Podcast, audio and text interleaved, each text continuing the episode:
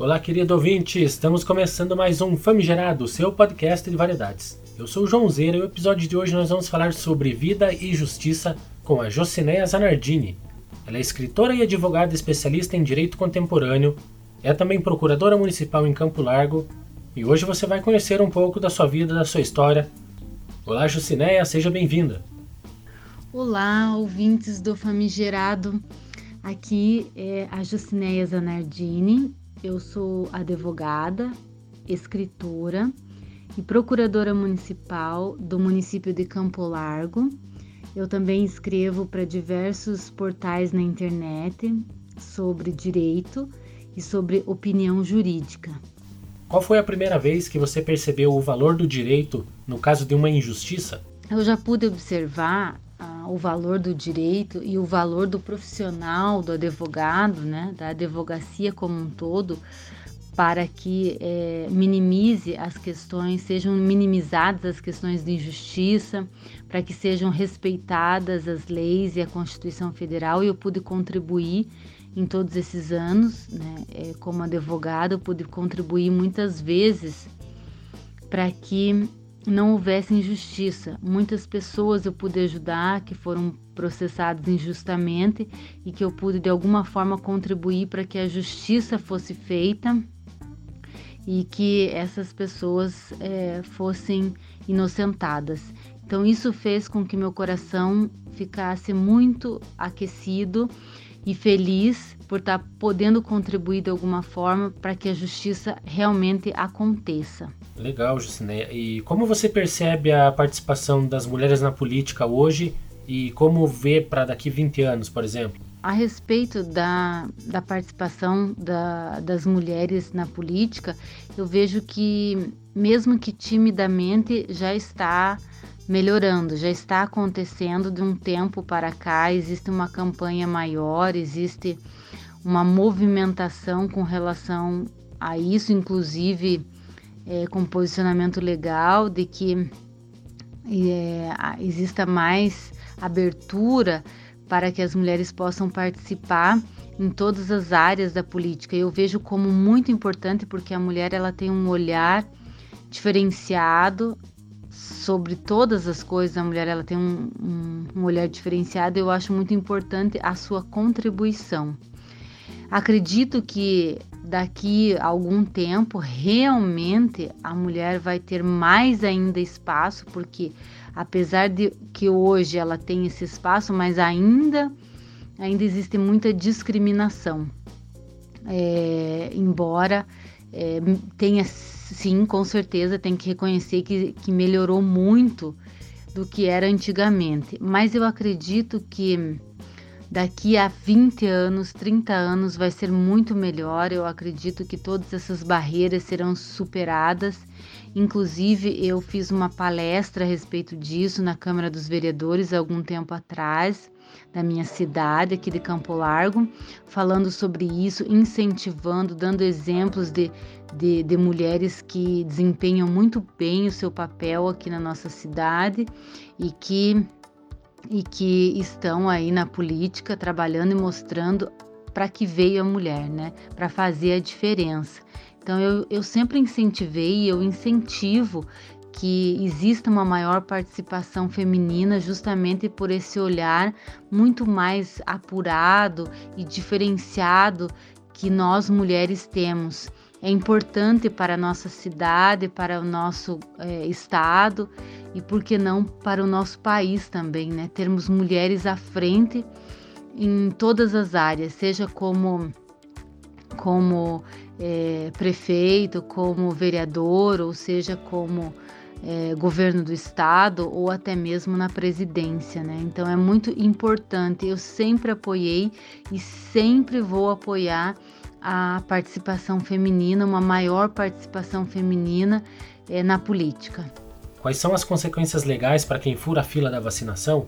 Então, sobre as, os aspectos legais do fura-fila da vacinação Covid, eu fiz um artigo em janeiro é, deste ano para o Congresso em Foco falando a respeito disso, embora hoje exista uma, é, uma lei específica, um projeto de lei é, específico para isso na Câmara, mas ainda está em tramitação. É, e o importante de dizer é que já é possível, sim, a penalizar e responsabilizar quem fura a fila da vacinação, tanto o cidadão comum quanto o servidor público, que podem ser é, responsabilizados nas diversas esferas, tanto administrativa como processo disciplinar para o servidor público, quanto na esfera civil, quanto na esfera penal, porque é um crime. Tem que se ter em mente de que a vacina ela é um bem público e o desvio de um bem público é caracterizado um crime e esse crime é chamado de peculato. Então já é possível sim fazer a denúncia para os órgãos competentes, né? Eu fiz um artigo sobre isso.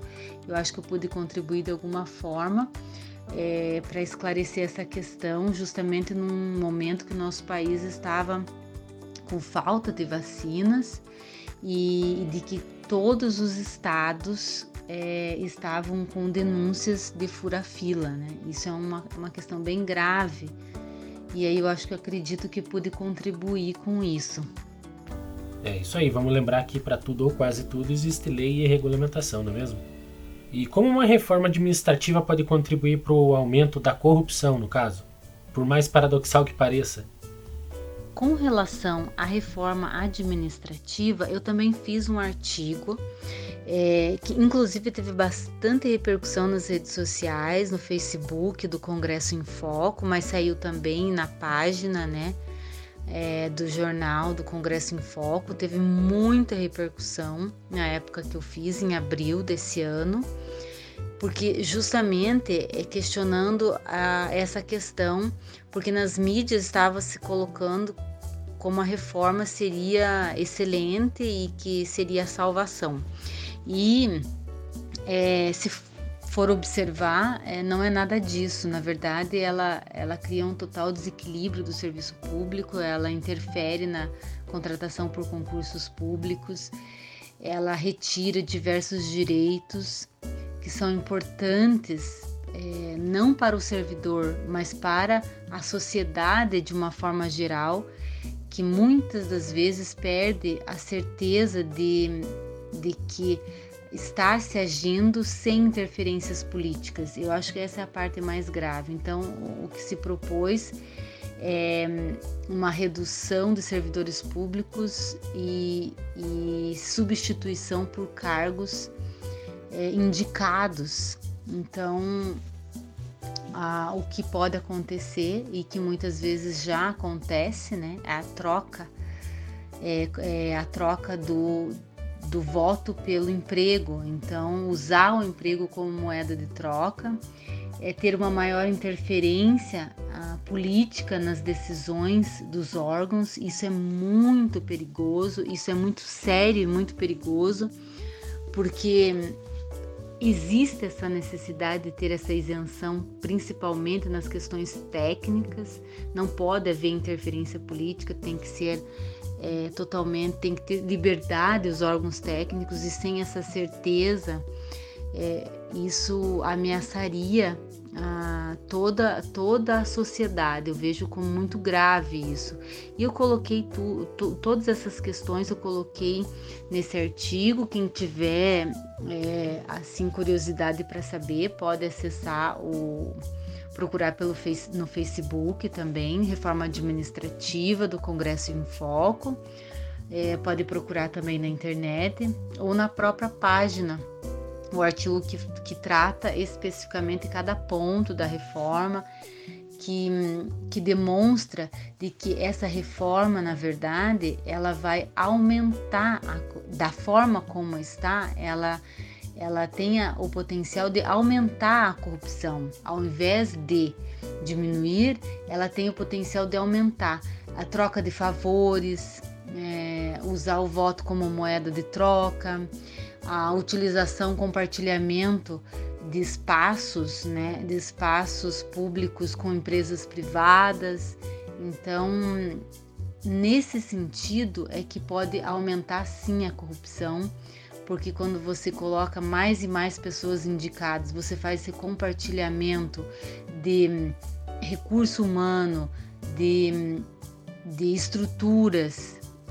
Você pode aumentar sim é, a corrupção, a, a troca de favores e e aí, é, se for analisar, é possível concluir que a, essa reforma ela desestrutura todo o serviço público que hoje existe.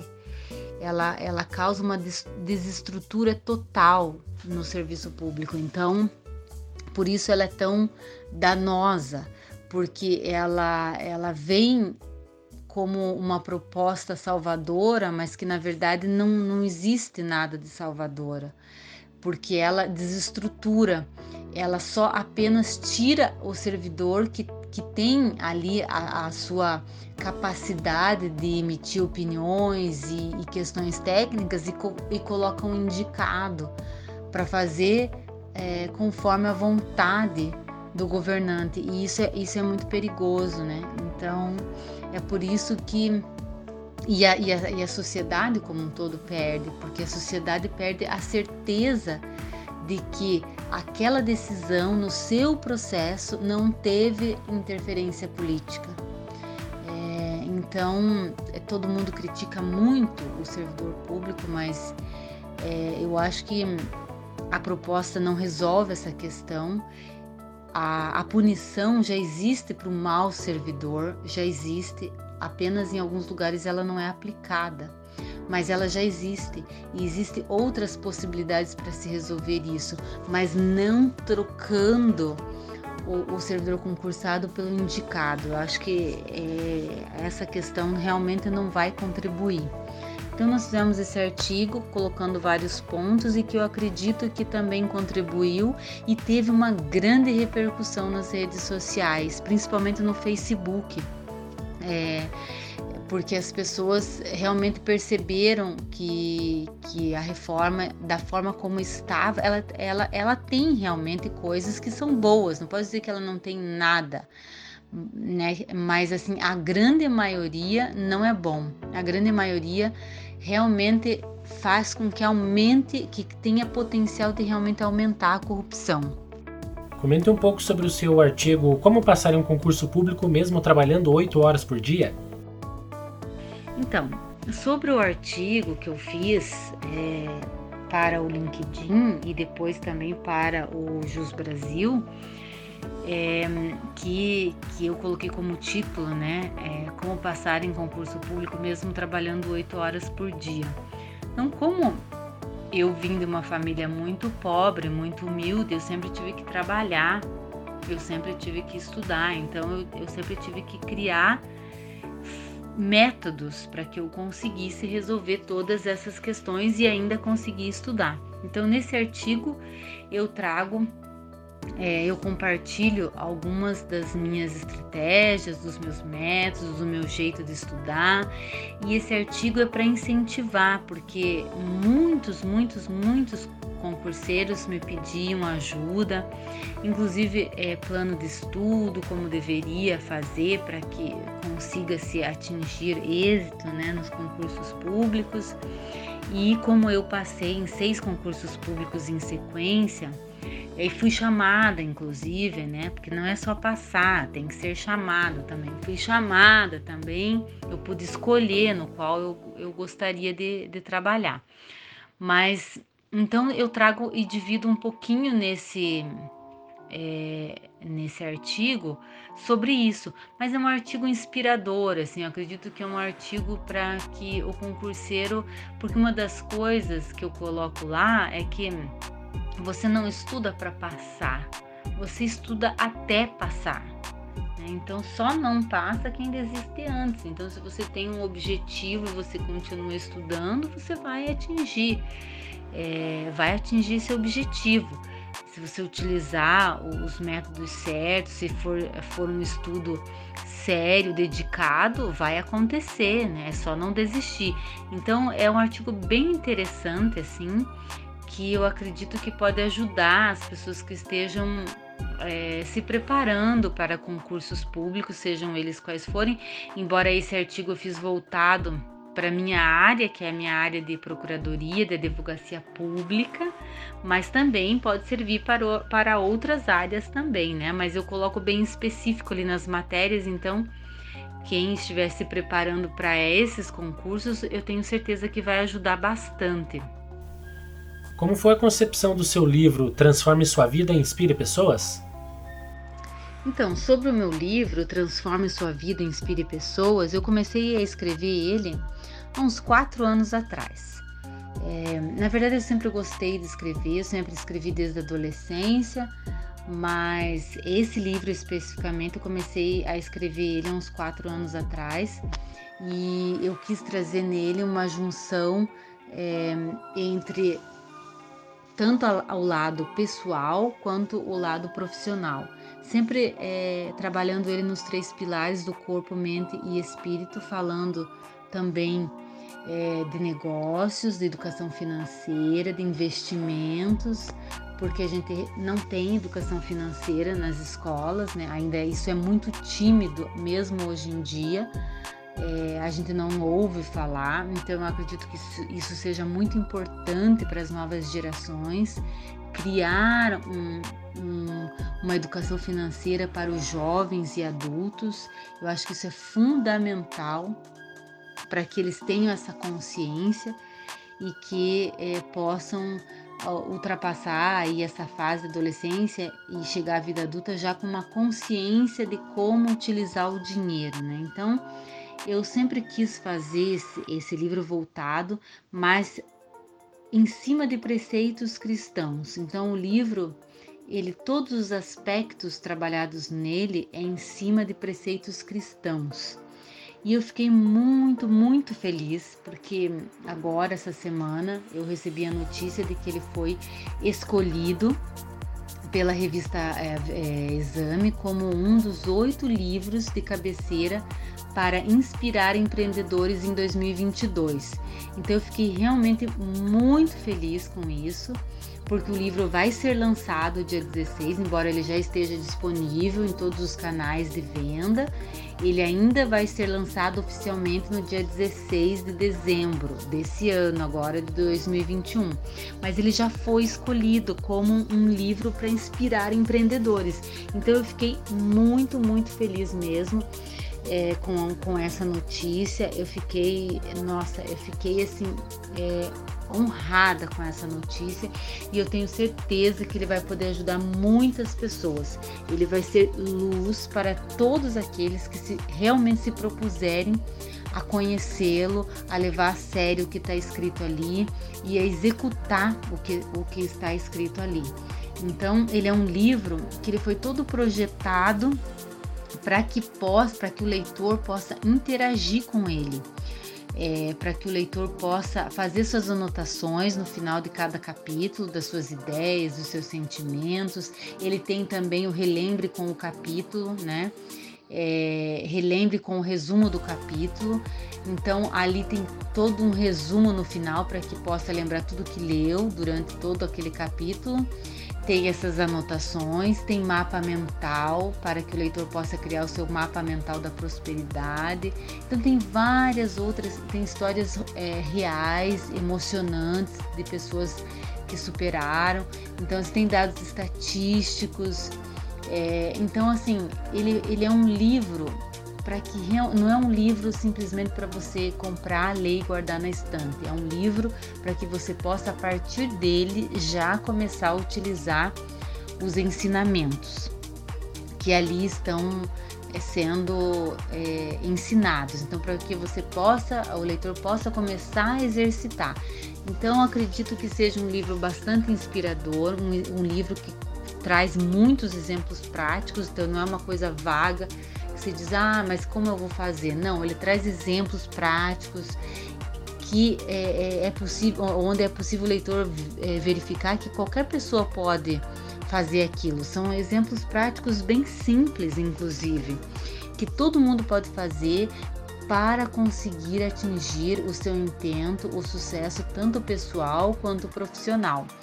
Então, esse livro ele nasceu de um desejo é, que há muito tempo eu tenho no meu coração de compartilhar esse conhecimento com o máximo de pessoas, para que as pessoas possam também ser ajudadas com aquele conhecimento. E muitas pessoas me pediam isso. Ah, você tem que escrever o livro. Todas aquelas pessoas que eu consegui ajudar, que eu consegui passar o método e ajudar e que conseguiram realizar grandes feitos e conseguiram atingir é, tudo aquilo que desejavam e vinham falar para mim.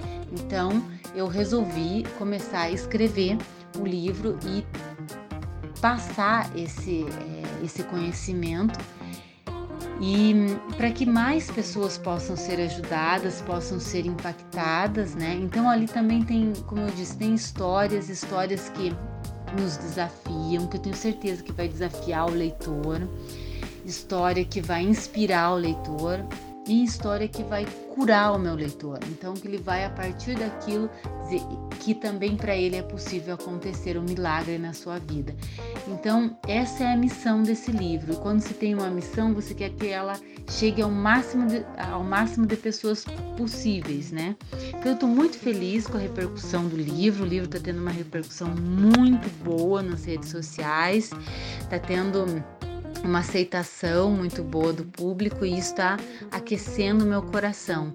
E com essa notícia dele ter sido escolhido, eu fiquei muito feliz. Eu fiquei muito feliz mesmo e eu tenho certeza que vai ajudar muitos empreendedores sim é, no próximo ano aí. Este foi mais um podcast do Famigerado que eu gravei, a Jocinéia Zanardini ah, falando um pouco da minha trajetória, dos meus artigos, ah, que eu publico para diversos portais na internet, falando um pouco sobre o meu livro, que vai ser lançado no dia 16 de dezembro agora.